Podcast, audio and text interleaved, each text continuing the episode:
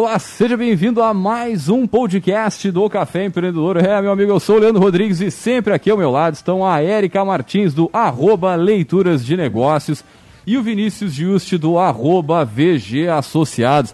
É, meu amigo, hoje a gente vai falar sobre como a política impacta o empreendedorismo. Mas antes de começar o nosso bate-papo, vamos lembrar, é claro, que aqui no Café Empreendedor nós sempre falamos em nome de Cicred. É, meu amigo, aqui o seu dinheiro rende um mundo melhor.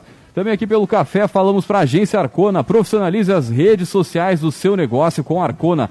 Marketing de resultado. Acesse arcona.com.br e saiba mais. É, também pelo café nós falamos para Quero 2P. É, a Quero 2P que traz a maquininha, a queridona. É, meu amigo, a queridona Smart que tem as melhores taxas do mercado e com parcelamento que até 18 vezes e mais gurizada. O pagamento, né, pro, pro lojista ele é no dia útil seguinte, né, e sem taxa de antecipação, que é um baita diferencial. Além do mais do seguinte, né, você pode comprar a Queridone Smart por 12 vezes de R$ 9,90 com frete grátis e ainda usar né, o, o, nosso cupom de desconto Café Empreendedor 10 ainda ganha mais 10% de desconto. Então é muita barbada para comprar a Queridone Smart hoje mesmo. Entra lá, quero2pay.com.br é, e também pelo café nós falamos para VG Consultores Associados. Agora a VG é internacional, consultorias em gestão estratégica e BPO,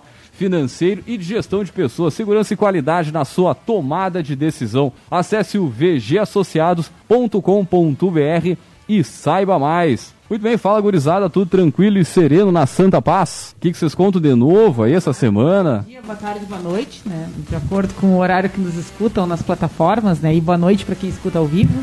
Muito que bem. Bom dia, boa tarde, boa noite. Pessoal, voltando. Eu tava fazendo um tempinho que eu não aparecia por aqui. Né? Pois é, né? É verdade. Tava de férias, tava de férias. Aume aumentando o PIB do Brasil? Estou de volta. Que beleza, que beleza. Vamos puxar o nosso bate-papo então, vocês estão aí numa pausa dramática, não tem uma notícia para dar, nada novo assim, tchê, novos hoje, negócios. Hoje a gente tá com um cara com, que vai dominar o Europa. né, tchê? Eu acho que a gente tem que aproveitar e deixar mais para convidados. Depois a gente faz as nossas resenhas no próximo episódio. Muito bem então, gurizada, olha só. Brasil que, né, que oferece oportunidades de crescimento, investimento em diversos setores tem um potencial de mercado interno absurdo, né? Força de trabalho, recursos naturais aí para estar tá entre as 10 maiores economias do mundo, né? E a política e as decisões de Brasília nesse sentido, elas podem interferir na dinâmica de mercado do pequeno ao grande negócio. Então, entender a, a, a importância que esse tema tem dentro do empreendedorismo é fundamental para poder enxergar né, o cenário de longo prazo para qualquer empresa.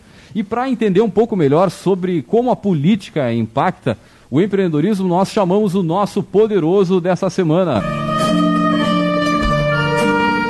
Muito bem, o nosso poderoso dessa semana é o deputado Daniel Trezessiak. Seja muito bem-vindo, né? O Daniel, que além de político, também é empreendedor. Seja bem-vindo ao Café Empreendedor. O Daniel, que já passou por aqui, já teve conosco lá em 2016, por aí, né? Comentando um pouquinho do, do seu negócio na época. Daniel, seja muito bem-vindo ao café, né? E antes de mais nada, a gente sempre pede para os nossos poderosos comentar um pouquinho sobre a sua trajetória, o pessoal que não te conhece, que nos ouve lá em São Paulo, Rio de Janeiro, enfim. Fique à vontade. Que deve conhecer também. Que deve, né? pode conhecer também, com certeza, né? Mas enfim. Mas é daqui da região e tal, né? Então acho que é, vale a pena a gente fazer esse, esse resgate e contar um pouquinho. Então, quem é o Daniel? Para além do deputado. Beleza, Leandro, Vinícius, Érica, todos os ouvintes de todas as plataformas. Prazer poder estar aqui conversando com vocês no Café Empreendedor. Eu hoje estou na política. A política é um lugar de passagem, mas que tem um fim, que é poder melhorar a vida das pessoas onde elas estejam. Inclusive, quem arrisca o seu patrimônio para empreender. Né? Eu é já empreendi, já tive um negócio também digital nas plataformas, que era um site de compras. Hoje, em função da política, estou afastado, mas gosto, acho que é necessário no Brasil que a gente vive ter coragem e ousadia para poder investir, para poder pensar em ideias novas, empreender, porque afinal de contas é quem empreende que gera riqueza né, para o país poder se movimentar para que a economia possa entrar nesse um ciclo virtuoso. Eu sou jornalista, formado na Universidade Católica de Pelotas, sou bacharel em Direito também formado na Universidade Católica de Pelotas. Estou com os meus 35 anos os últimos cinco anos de vida me dedicando para a política. Entendo que é uma atividade essencial na vida de todos nós. Quando a gente acorda até o momento que vai dormir, tudo passa pela política. Quando a gente acende a luz, está pagando ICMS para alguma companhia de energia elétrica. Quando vai dormir, apaga a luz também, segue pagando, enfim, em tudo. Tudo a gente é tributado no Brasil e é por isso que a política ela precisa ter bons agentes para que o que o Estado, como ente arrecada, seja devolvido da melhor forma em serviço para a sociedade. Então, estou cinco anos dedicado na política, dois anos como vereador no município de Pelotas, três anos agora completando como deputado federal do Estado do Rio Grande do Sul. Fui eleito em 2018 com 74.789 votos. E política é missão, não é profissão. Tenho orgulho das minhas duas atividades profissionais e tenho orgulho de empreender, de poder acreditar que o Brasil tem jeito, mas que é necessário que todos nós estejamos motivados e que sejamos também estimulados a participar da política, porque não é algo de outro mundo, é feito por todos nós todos os dias e é fundamental que quem nos escuta agora em todas as plataformas entenda isso. Quando a gente reclama de um político, a gente também está reclamando da gente mesmo, da própria sociedade, porque ninguém chega, seja na Câmara Municipal de, alguma, de algum município ou no Congresso Nacional, ninguém chega de paraquedas. A política e os políticos são retratos do que nós temos hoje no país, a própria sociedade. E é importante que a gente diga que a política a gente pode não gostar, mas ela nunca vai acabar. O que nós precisamos acabar e colocar um fim é naqueles políticos que não nos representam, são os maus políticos. Por isso que é importante exercer a nossa cidadania escolhendo bem os nossos representantes. É necessário moralizar o processo político, é necessário que a população se envolva mais, é necessário que a gente possa ter pessoas que queiram de fato médicos, advogados, empreendedores, professores, todas as pessoas da iniciativa privada, do setor público participando para que a gente encontre as melhores alternativas e uma delas é essa pauta do empreendedorismo. Sabe que quando a gente estava discutindo a pauta, né, uma das coisas que me chama a atenção, isso como professor universitário, muitas vezes tu vai é, chamar uma discussão em sala de aula sobre política, sobre algo que está realmente acontecendo, assim, cara, e, e, e, isso também se reflete para os empreendedores, porque, é, pelo bem que tu falou, é, é, um reflexo da sociedade, muitas vezes, essa desconexão com o que acontece em Brasília, com o que acontece aqui no governo do Estado, e as pessoas não acompanham e muitas vezes não sabem como isso vai impactar, não só né, por o lado do empreendedor, os seus negócios, mas ah, na, no sentido do seu, do, da, das pessoas, dos alunos em geral, como vai impactar a vida, o seu trabalho dali em diante, né? É, eu acho que isso é muito reflexo da forma como a gente faz política no Brasil, né? A gente ainda é muito inflamado, muito apaixonado, a gente faz muito grenal em torno da política e é, se informa muito pouco, né? E eu, por exemplo, de escola muito pouco, uh, de escolhas ideológicas, de outras coisas, né, que deveriam ser a base, né? Uh, dos partidos que se organizam para tentar, então, representar propostas e ter as suas as pessoas filiadas trabalhando em torno daquela causa.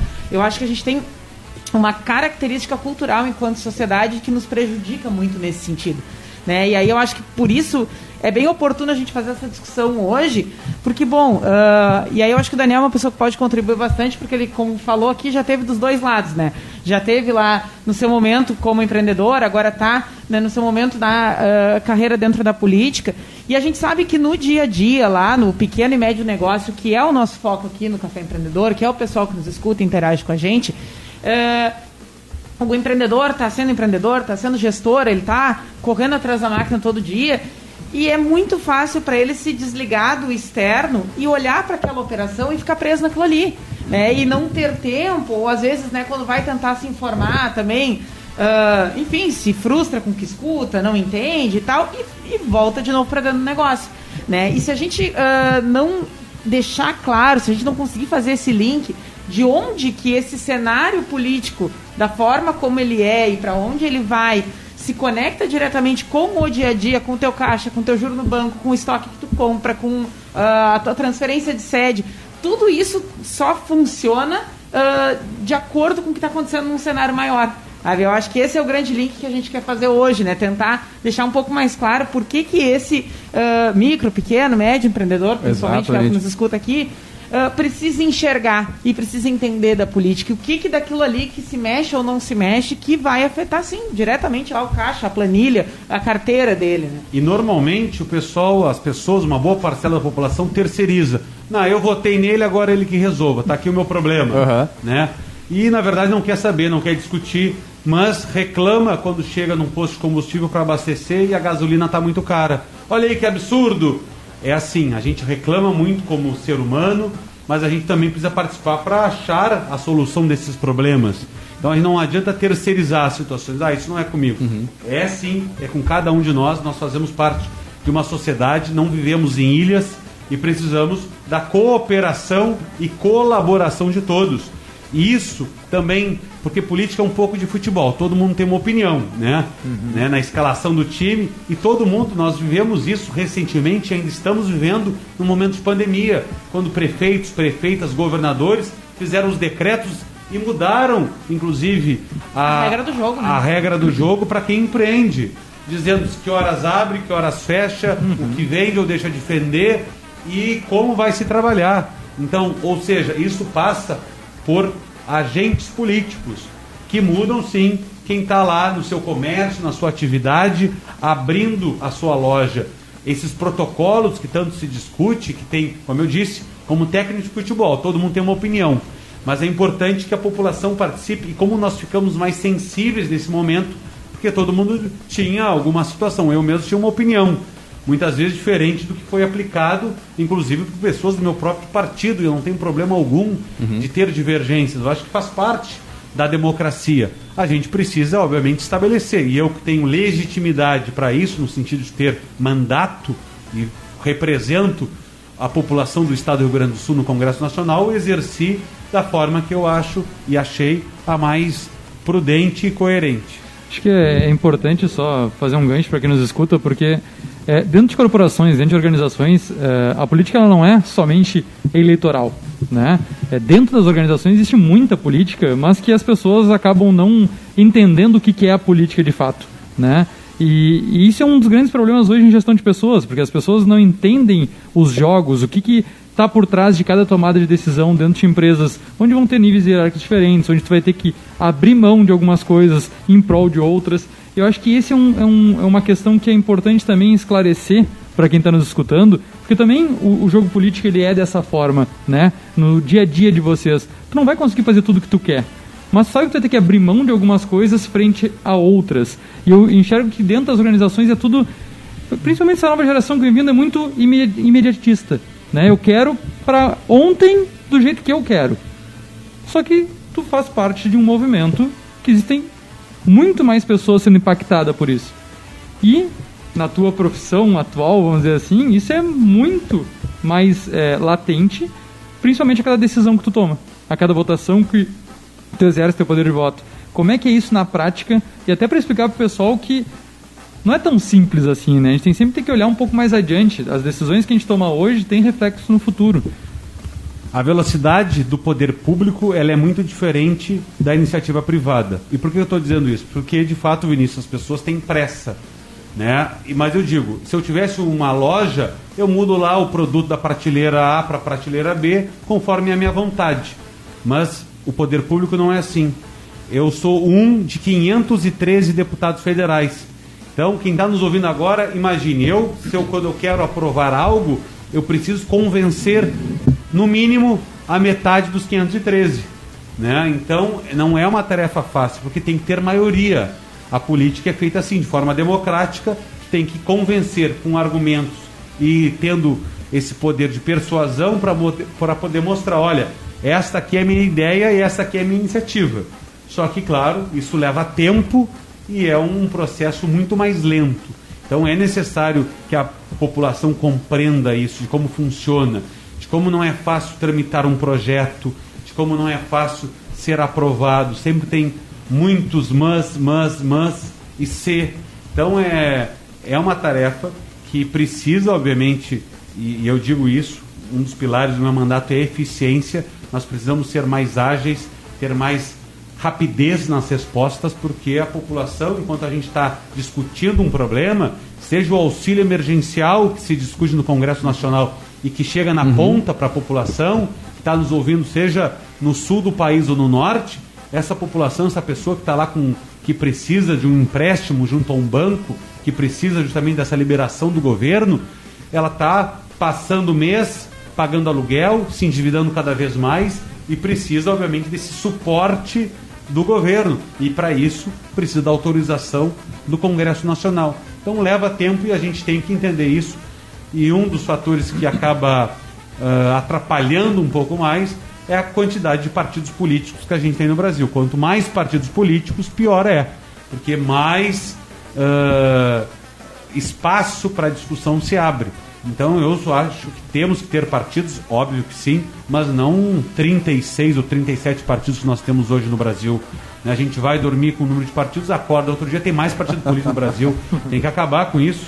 Né? A gente não tem mais de 30 ideologias, né? A gente tem é, algumas ideologias e dá para a gente resumir em cinco partidos políticos no Brasil, está mais do que bom. Até porque a população já tem essa dificuldade de querer gostar da política. Tu imagina quando tu fala que agora acabam dois partidos, se juntam tudo num só, é, vira um carnaval. Né? E cada vez mais as pesquisas demonstram que a população está é, escolhendo são pessoas e não partidos políticos, porque não acredita mais nesta ferramenta que é boa, mas se perdeu no meio do caminho. Mas a velocidade do poder público tem que ser muito mais intensa, porque hoje a gente tem um Congresso, uma máquina pública inchada, pesada e que demora para dar resultado. Tem uma outra questão também que falavas antes, né? Uh, que a gente tem aqui uma, uma prática muito uh, da pessoa exercer o seu voto, eleger o seu representante, né? E, bom, agora resolve para mim aqui porque o teu trabalho é esse, meu trabalho é esse, né? Uh, eu acho que isso tem uma outra questão que acontece aí, que é muito comum de a gente ver, que é o vamos lá, o cidadão médio, né? Mas aí vamos olhar aqui bem para o caso do nosso público de novo, né? Vamos chamar para o, o, empreendedor, né? Uh, não ter muito claro quem faz o que dentro dos poderes, né? E achar que, bom, uh, falta luz na rua, dá para pedir para qualquer um, é, da, da, é, da, atribuição de qualquer um, né? Ou, ah, o que, que eu peço para o prefeito, o que, que eu peço para o deputado, o que, que eu peço para o vereador, o que, que eu peço uhum. para o senador. Uh, esse nosso sistema, esse nosso ordenamento, ele não é tão claro para todo mundo. Né? E aí, bom, se fica tudo numa vala, tipo assim, ah, o político uh, vai resolver o meu problema porque ele tem acesso ao dinheiro do governo, né? Acho que a gente tem ainda muita desinformação nesse sentido, né? E aí, uh, eu acho que a gente podia meio que uh, tentar auxiliar, né? Quem quer começar a entender um pouco por onde começa. Né? Porque como é que a gente começa, quem não conhece, né, e quem quer se situar um pouco dentro é, do nosso, do nosso ordenamento, das nossas questões aí, por onde começar a tentar entender política pensando nos reflexos lá no negócio, né? E eu tô acostumado, Érica, de ouvir isso nas ruas, onde eu caminho no Rio Grande do Sul, em Pelotas, muito. As pessoas dizem, mas deputado, eu preciso que pavimente a minha rua, deputado, eu preciso que troque a lâmpada. Eu digo, olha, quem executa é o poder executivo, tá no nome. Poder executivo. Prefeituras, governo do estado, governo federal é quem tem o poder de executar. Então são as três esferas: municipal, estadual e federal. Então é o prefeito de um município, é o governador de um estado, é o presidente da república nas três instâncias. E depois nós temos o poder legislativo, que estão as câmaras municipais, são os vereadores, nós temos a Assembleia Legislativa a nível estadual, que são os deputados estaduais, e depois nós temos o Congresso Nacional, tem duas casas, 513 deputados federais e 81 senadores da República. Então, este é o poder legislativo que tem como função alterar leis ou criar novas leis nos seus âmbitos municipal, estadual e federal. Eu, como deputado federal, obviamente, alterando legislação federais e alterando, obviamente, que vai mudar do Rio Grande do Sul até o Rio Grande do Norte, até o Amapá. Então é justamente isso que impacta a vida das pessoas. E o outro poder, que é o poder judiciário, né, que é obviamente onde estão lá quem define ou deveria, né, que faz a justiça, né? E aí, para quem conhece Brasília ou já foi a Brasília, vai ver que lá tem a Praça dos Três Poderes, é algo bem emblemático. né, para criar no imaginário, ou coloca aí na internet, já vai achar Praça dos Três Poderes, porque tem os três poderes ao redor da praça, que é o poder legislativo, o poder executivo e o poder judiciário, que é o STF. Então, uh, as, é importante que as pessoas tenham esse conhecimento e cada um cumpre um papel complementar. Ah, é verdade que quando se deixa uma brecha em algum poder, vem algum outro poder para complementar. Não existe espaço vazio. Né? Eu vou trazer alguns exemplos aqui. Prisão em segunda instância. O Congresso Nacional não teve capacidade para definir a prisão em segunda instância. O STF definiu, depois os 11 ministros do STF mudaram de opinião e aí mudou de novo, ou seja, fica numa súmula vinculante e as ideias dos 11 ministros vai alterando uh, o mérito de alguma situação, como a prisão em segunda instância, ou para favorecer alguém, ou para, enfim, ou por omissão mesmo. Inclusive, esta pauta agora volta ao Congresso Nacional, à Câmara dos Deputados, por quê? É a Câmara dos Deputados que diz o que é lei e o que não é lei. É o Congresso Nacional, não é o STF, não é o Executivo, que tem esse papel também de encaminhar ao Congresso Nacional. Mas é importante que cada um cumpra a sua função neste processo. E nós temos então os três poderes. Mas é difícil de compreender.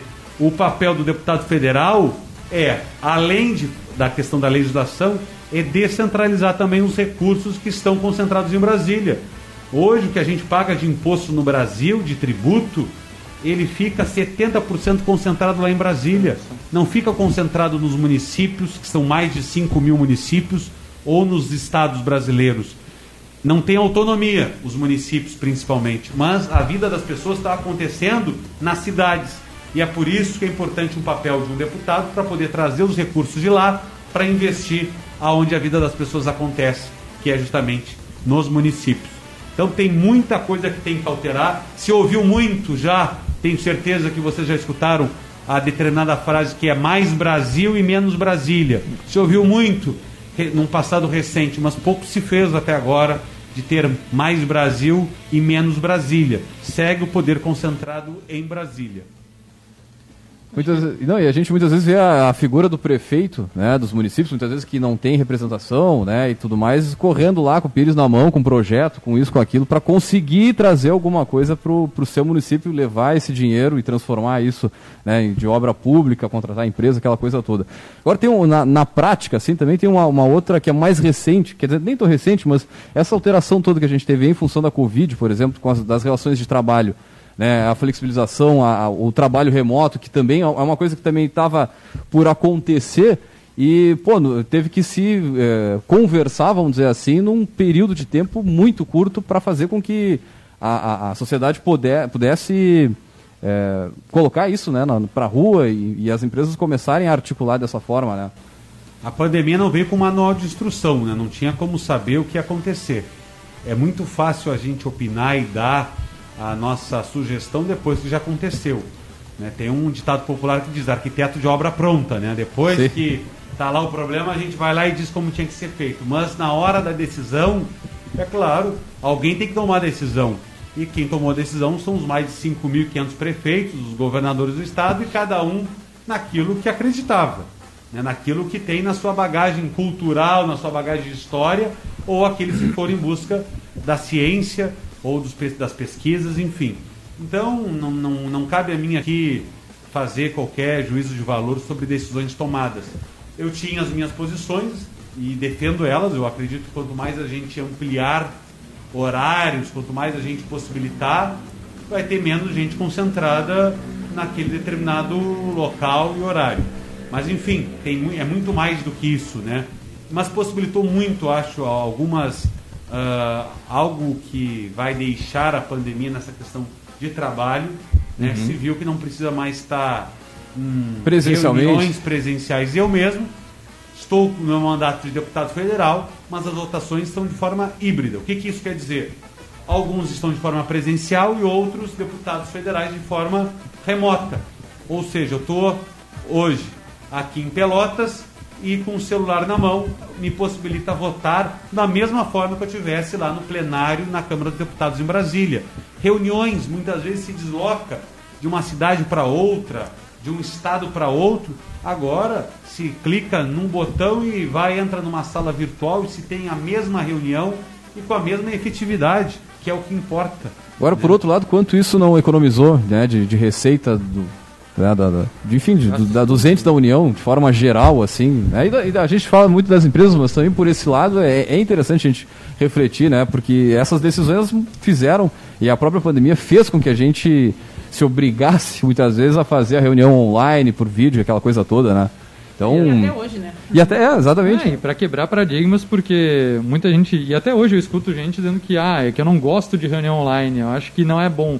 Cara, não tem gostar. Quando tu tá no momento desses, tu teve que colocar em prática, e quando coloca em prática, tu vê que é uma solução viável. Com certeza. É uma solução que economiza muito dinheiro em logística. É óbvio que tem encontros, tem alguns eventos que têm que ser feitos presenciais, mas tu conseguiu reduzir isso de forma drástica. Então, é óbvio que isso reduziu também empregos e, e outras coisas no setor de hotelaria, de logística, enfim, de, de transporte, mas que tu consegue ser muito mais para as empresas de uma forma muito mais é, sustentável, né? Então, é, se pegar, a gente tem alguns contratos com empresas do agro mesmo, tu tinha pelo menos duas, três vezes por ano é, encontros de revendas do Brasil inteiro, num local uhum. onde tu botava 5, 10 mil pessoas, onde hoje tu consegue fazer isso de uma forma remota, muito mais organizado muitas e, vezes. E é caro para é estar presente dinheiro. como empresa no, com stand. Nossa é senhora, dinheiro. é muita grana, muita grana. Só que isso tem que ser revertido em outras ações, né? em outros tipos de investimentos para seguir.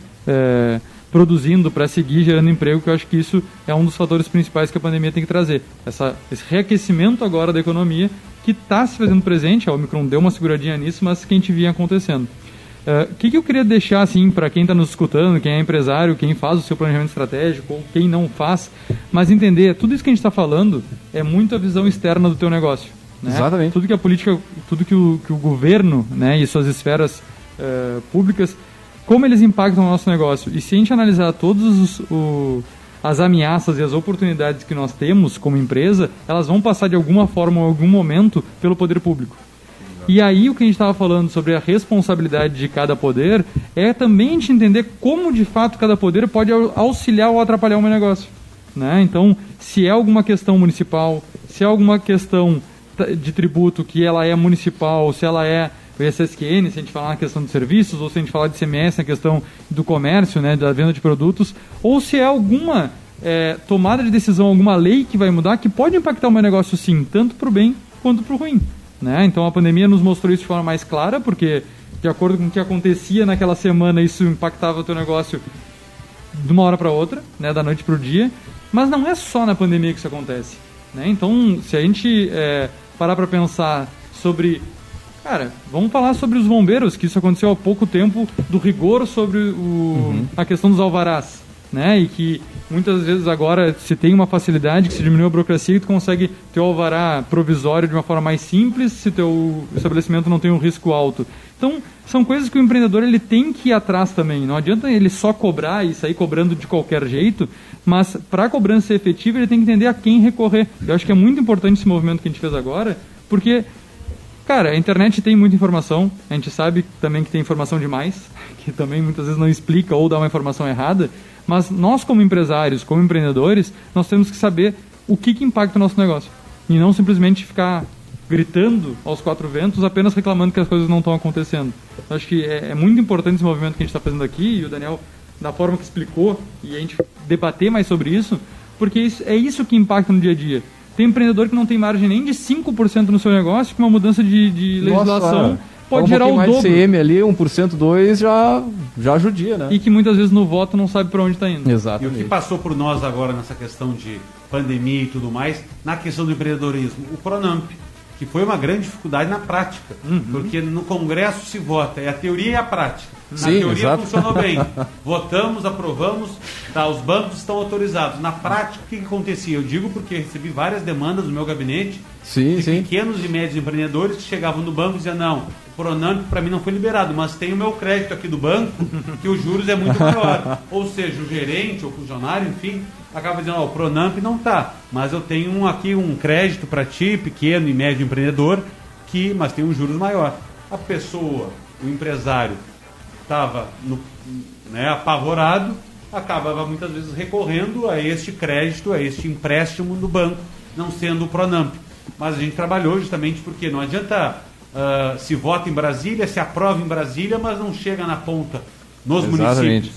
Então, mas é um exemplo, depois teve um ambiente uh, que melhorou um pouco, mas a gente viu muita dificuldade nessa liberação de recursos do Pronamp. Algumas pautas, assim, inclusive, que eu trouxe ano passado, lá na Câmara dos Deputados, nós criamos a Frente Parlamentar Mista do Empreendedorismo, que é justamente um ambiente de negócios para ouvir, para discutir, para debater e encontrar alternativas.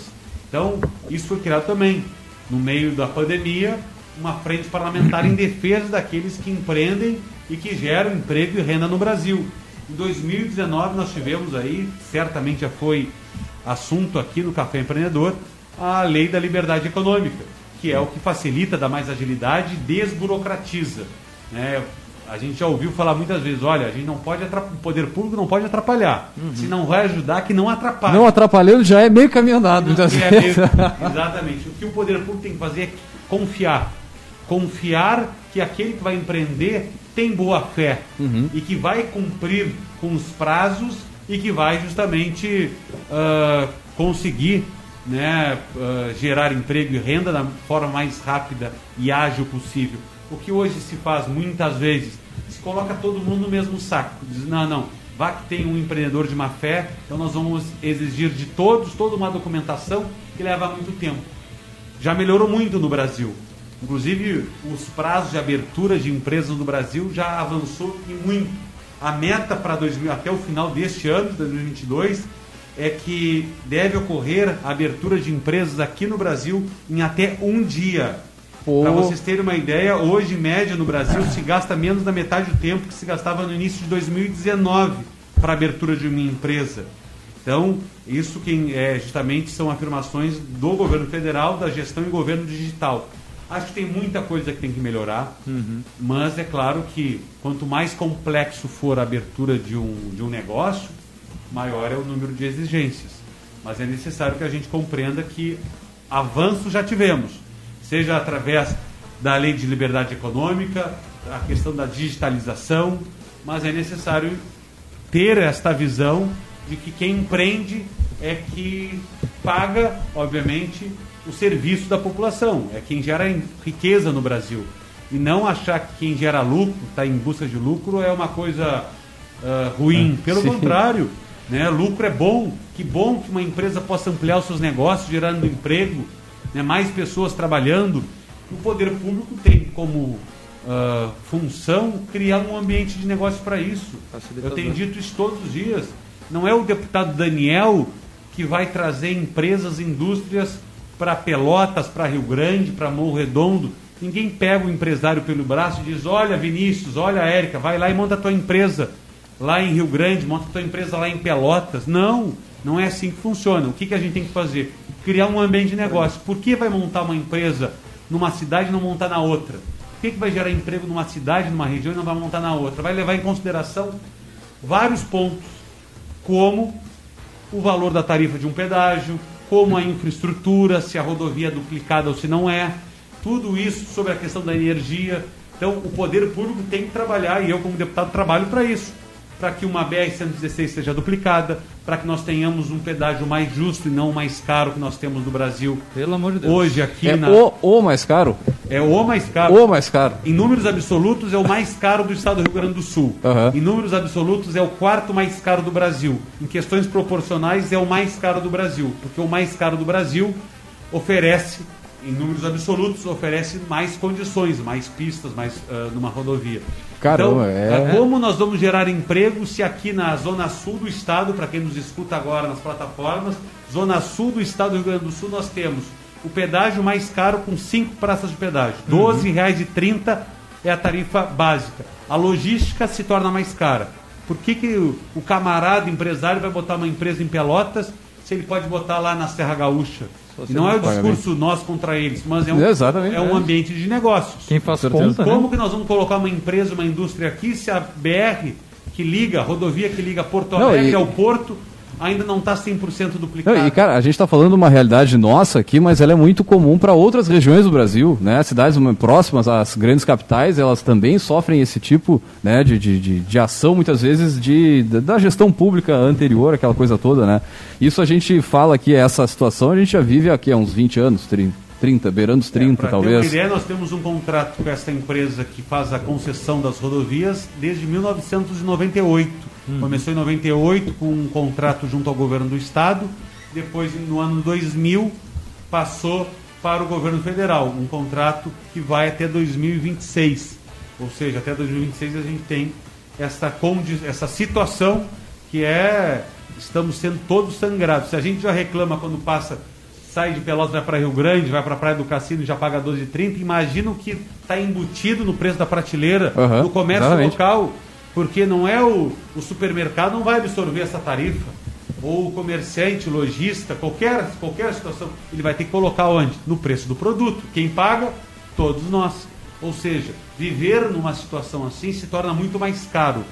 Então a gente tem que compreender isso, que a logística também interfere muito nos negócios. A gente poderia ter muito mais indústrias aqui se tivéssemos uma, um ambiente de negócio mais favorável, que passa pelo pedágio, que passa por obras de infraestrutura, que passa também por uma qualidade de vida numa cidade, numa região.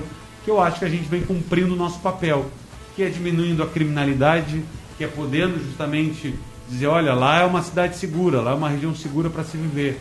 Então, mas é claro, que a gente ainda sangra com pautas como pedágio e pautas com uma falta de infraestrutura como a duplicação da BR-116. Não, e o legal na, na, na, tua fala é o seguinte, né? A gente está falando de vários poderes, né? De, de, de, Poder Executivo, Poder Legislativo, mas é essa atuação em conjunto, muitas vezes, da, da, da, pressão dos prefeitos da Zona Sul, né, no nosso caso aqui, mas dessa reunião de prefeitos junto com seus líderes ali, cara, mete um, lá em Brasília uma pressão maior para justamente esses contratos serem revistos, coisas dessa, dessa natureza. Agora, 20 anos, pô, como tu estava bem dizendo ali, 20, 30 anos, a gente sendo sangrado, o, o, o resultado econômico que a nossa região tem ao longo do tempo, ele é devastador, né? Agora, outro ponto que, que me chama a atenção, gostaria de falar aqui, o Daniel, é, são os refinanciamentos de, de dívidas fiscais, né, que também é outra atribuição que muitas vezes a gente consegue. As empresas que passam por problemas diversos, né, durante a pandemia tiveram problemas de conseguir pagar os tributos, né, já tem toda essa, no, no, caso da nossa região, toda essa situação logística que a gente estava comentando ali e tal, né, mas é outra, outra possibilidade que muitas vezes a, a, as decisões políticas elas possibilitam, né, tu conseguires as tuas negativas para fazer novos negócios, conseguir contrair financiamento em banco, aquela coisa toda, através dos refinanciamentos fiscais. Né? Então, isso é, é, é, outro ponto que eu gostaria de comentar um pouquinho para quem está nos ouvindo, né, o funcionamento, aquela coisa toda. É difícil hoje em dia, Leandro, encontrar empresas com uma saúde financeira que possibilite justamente buscar recursos, porque a exigência de que quando vai se buscar um recurso, Nossa, seja no é... banco privado ou seja no banco público, é também muito complicado. Às vezes o público isso... até é maior, né? Porque. Exatamente, porque tem. Eu, eu digo isso porque tem uma relação muito boa com a diretoria do BRDE uhum. e também do Badesul. E muitas vezes sou demandado né, por situações, olha, eu quero ampliar minha empresa, mas eu não consegui toda a documentação. Mas eu tenho patrimônio. Ah, mas. Ou seja, é uma situação complicada hoje em dia, porque, é claro, se uma pessoa, vamos pegar aqui a pessoa física, então recebe um salário mínimo. Se ela chegar num banco e pedir, olha, eu preciso de 200 mil reais, olha, vai dizer, olha, não, não tem como te emprestar 200 mil reais porque não tens como pagar. Você recebe um salário mínimo, não, ou seja, não consegue comprovar a, a, o pagamento desse empréstimo. Quem está né, justamente empreendendo e quer abrir um negócio sabe muito bem o que eu estou dizendo. Tem dificuldade de conseguir crédito. Uhum. Né, ou consegue com juros lá em cima. Uhum. E muitas vezes essa é a única saída. E depois que está e, e, já está com a empresa estabelecida e vem um momento, como veio da pandemia, que ninguém esperava e que acaba derrubando os negócios, tendo que demitir, e aí demitir também é um. tem que desembolsar, tem que pagar, e todo mundo sabe disso. Eu já escutei muitos empresários dizer, olha, eu só não demito porque eu não tenho dinheiro para pagar. Né? E a pessoa vai ficando e a empresa não vai entrando num, num ciclo vicioso que só vai aumentando essa bola de neve que são as dívidas. Mas é necessário ter um entendimento, eu acho que esta relação muitas vezes se coloca, olha, estamos todos no mesmo barco, estamos todos remando na mesma direção. É necessário que se compreenda que a iniciativa privada tem uma cota de sacrifício muito maior em momentos Sim. como esse. E não é um discurso também contra o serviço público, mas a, a cota de sacrifício neste momento, nesses do, mais de dois anos que a gente está vendo de pandemia, ela é muito, mas muito maior do poder do que quem está no serviço público. Quem está no serviço público teve a sua rotina alterada, mas no final do mês estava uhum. lá com a sua garantia. Agora, quem está na iniciativa privada teve que correr para seguir trabalhando, achar alternativas, mudando a sua rotina e, além disso, ver que no final do mês tinha que seguir pagando aluguel, os funcionários e todos os tributos. E muitas vezes o que, que tu deixa para trás? Os tributos. Exatamente. E aí vem, porque tu quer honrar justamente os funcionários e depois o aluguel, enfim, não nessa ordem necessariamente. Mas o que, que se deixa? Os tributos depois eu vou pagando, depois em eu vejo. teoria, tu não deixa de operar por não pagar tributo, em teoria, em teoria. Mas, enfim, é, é, é o que tu consegue muitas vezes jogar primeiro para escanteio. Tu vai deixando, vai deixando. É. E aí depois tem que buscar uma possibilidade, como tu comentaste, Leandro, de, olha, qual é a solução que eu tenho? Eu quero honrar, eu quero pagar os tributos. Aí, obviamente, abre cada, em cada instância, seja municipal, estadual ou federal, alternativas para isso. Mas eu digo, repito o que eu disse no início da nossa conversa. Tem que ter coragem e ousadia oh. para empreender. Muitas vezes eu escuto pessoas dizendo: ah, mas quem empreende é rico, é milionário. de bom, mas lá no início, quando começou, talvez, é mérito dele. Quando começou lá e teve que vender o carro, a casa, o imóvel para poder empreender, para apostar numa ideia, para que dê certo 10, 15, 20 é, anos depois. Fala para nossa psicóloga aqui, aí tem Sim, que ter. Tinha de que chegaria nesse ponto. Né? Exatamente. Né? Tem que lidar bem com o risco, né? Porra, a gente fala bastante nisso aqui, é, né? Tem que ser propenso, né? Tem que se identificar, ou pelo menos não uh, amarelar, digamos assim, mediante, né, mediante uma situação de risco. Né? Mas, enfim. É, a gente já discutiu muito também aqui sobre os tipos de empreendedores, né? Da oportunidade ou da, da, da necessidade. necessidade. e a gente viu muito a pandemia mostrando o empreendedorismo de necessidade, né? Uh, pessoal, acho que a gente está se encaminhando aí para o final do nosso programa, já batendo aí quase 40 e poucos minutos de... Fechando 50 minutos. Fechando 50. Uhum. Uh, Daniel, a gente tem alguns quadros que a gente faz aqui no fechamento, mas eu vou deixar o espaço para caso tu queira ainda complementar com alguma coisa que tu queira, que tu não Algo que a gente não tenha falado que... aqui, né? Que estava ah, tava previsto ali. Sabe que a gente vem com bastante ideias, algumas informações, mas na verdade é só para reafirmar o nosso compromisso da, das informações que eu trago aqui, é justamente muito que a gente já conhece no município de Pelotas, né? Que a economia da cidade está fortemente alicerçada nas atividades do comércio, né? E serviços, né? Que juntas representam aí quase 78% do PIB né, do município. Só para vocês terem uma ideia de como o município de Pelotas uh, depende muito dessa atividade de, serviço. E como conhecer essa realidade, para quem está nos ouvindo de outras regiões, né, é importante para justamente daqui a pouco fazer um plano de negócio, pensar no seu negócio. Quer dizer, eu vou abrir em qual área, por quê? Né, você mais um comércio ou não? Vou, é legal, não é legal? Enfim, fazer a sua, toda a sua análise, né? E outro dado que, obviamente, a gente já poderia imaginar pela força que tem, que o Estado de São Paulo é a unidade federativa, é o, é o Estado com o melhor ambiente de negócio do país, né, de acordo com justamente dados trazidos pelo Banco Mundial. Então, acho que é importante que a gente possa também, muitas vezes, hoje em dia, com a internet, dar um Google e uhum. procurar lá negócios e referências também. Acho que todo, toda forma de, de buscar algum exemplo para que possa funcionar também, mas entendendo que cada cidade, cada estado tem, obviamente, fatores determinantes e, obviamente, algo diferente assim que possa se destacar. Mas eu vejo, né, no município de Pelotas, onde eu vivo, onde eu moro, né, que a cidade cada vez mais tem cabeças pensantes empreendendo e criando, né, fatos novos para a cidade. Isso é muito bacana nessa questão de serviços e acho que a cidade está tá num caminho que é do progresso, é da evolução, com o poder público cumprindo seu papel e, obviamente, tendo esse entendimento de pessoas querendo investir aqui. Como nós crescemos, olhar para Pelotas há 20 anos, a gente olhar hoje, como cresceu. A gente falava antes aqui como uma, a região do Laranjal avançou, como tem condomínios, como a construção civil hoje em Pelotas uhum. cresce Né? Enfim, com isso cresce também outros ramos ligados à construção civil. Mas quero aqui mais uma vez agradecer Leandro, Vinícius e Érica pelo espaço de poder falar sobre empreendedorismo, sobre ambiente de negócios, sobre o papel da política, do poder público, para que a gente possa possibilite cada vez mais empresas, cada vez mais geração de emprego. Quem gera emprego não é o município, quem gera emprego não é o deputado federal, quem gera emprego são pessoas corajosas e ousadas que investem, vendem o seu patrimônio para justamente poder né, colocar em prática um sonho e com isso vão movimentando a economia. Muito bem, Daniel, só para a gente fechar, então, encerrando o programa, a gente tem um quadro que é o Outdoor do Empreendedor, e tu, como empreendedor, tu veio dessa veia lá atrás, a gente já teve Café Empreendedor sobre isso. Uma, só uma, uma frase né, para a gente colocar no outdoor.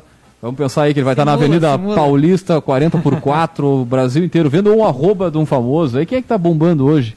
Quem é a Jade do PBB? Dizer, pessoas do Big Brother. Pessoas do Big Brother. Né? Pega então, ali, ó. Pô, podia, imagina as 22 contas, 24 contas dos participantes do Big Brother agora, voltar uma mensagem. Pô, é pesado, hein? Não, vai, vai longe. a Anitta conseguiu ficar famosa até no Super Bowl. Né, porque ela tá de romance com um jogador que tava no Super Bowl. A Anitta é muito foda, cara. Então, é, a Anitta cara, é um fenômeno. Isso aí dá, tem que trazer ela no café aqui também. Mas uma mensagem então, Daniel, para os empreendedores aí, para quem está nessa seara de querer empreender, enfim. Coragem, ousadia e acredite, o Brasil tem jeito, o Brasil tem solução. Passa pelas mãos de todos nós. Não existe salvador da pátria. Empreender precisa ter coragem, ousadia e vamos investir porque quem investe, quem empreende, quem acredita nas ideias e nos sonhos é que faz o Brasil ir para frente. Muito bem. bem. Vai ter mensagem. E agora nós vamos puxar o que? O nosso quadro querido, esperado aí, o Gotas de Inspiração.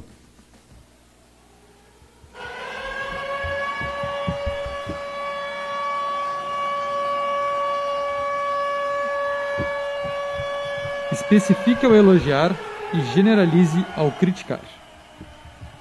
Porra, forte isso aí, hein? Forte isso aí, hein? Vamos lá, de novo, só no repetir. Vai querer que eu fale de novo? Especifique, assim, é? Beleza.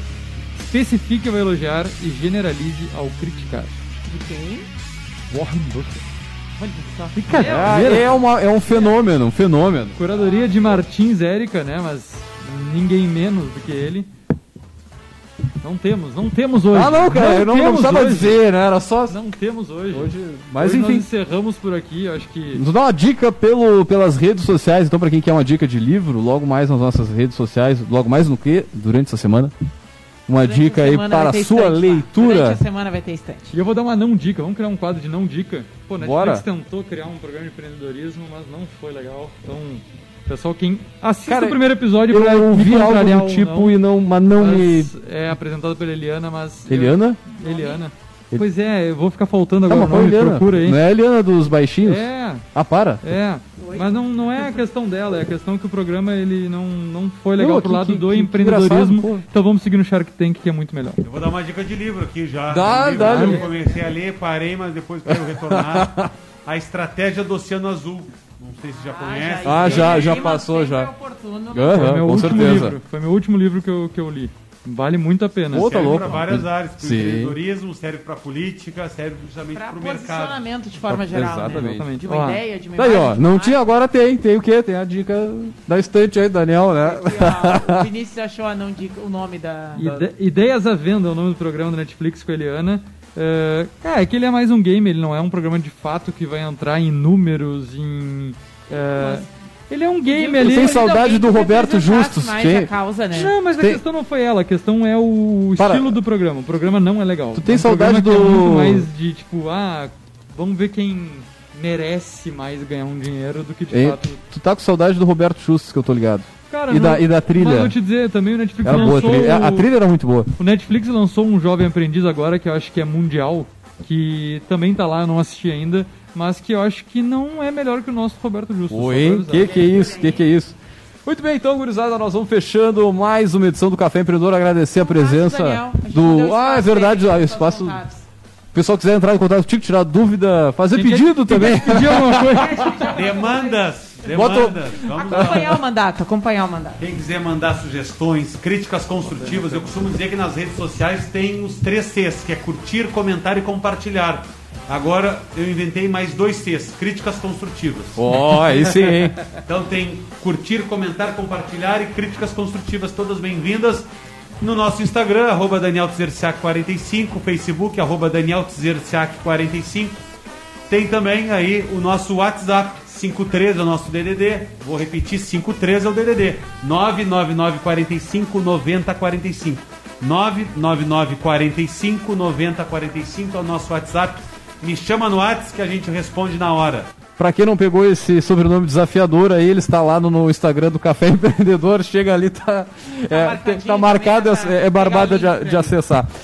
Muito bem, agradecer então mais uma vez a presença do nosso deputado aqui. Obrigado, Daniel, por ter vindo mais uma vez ao café, né? Quem quiser tá, recuperar o áudio mais antigo do Daniel, tá lá em 2016, só entrar no caféempreendedor.org, tem todos também lembrando, é claro. Muito legal sobre compras coletivas, né? Falamos, mas não falamos sobre o que é era o programa.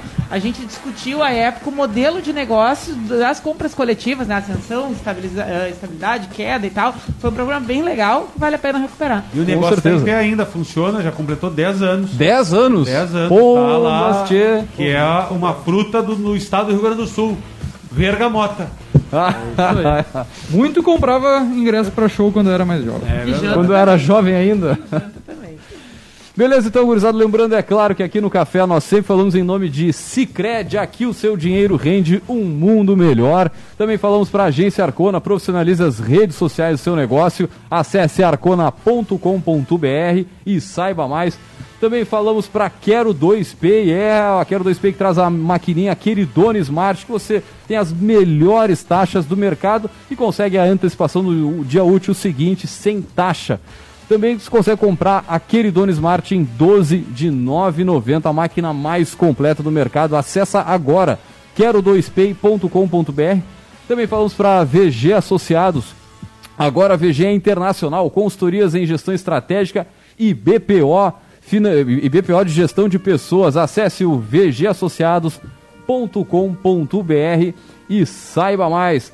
Muito bem, então, gurizada, nós vamos fechando por aqui. Lembrando que logo mais esse áudio estará disponível no nosso podcast no caféempreendedor.org ou na sua plataforma de streaming preferida. Deixar um grande abraço e até a semana que vem com mais Café Empreendedor.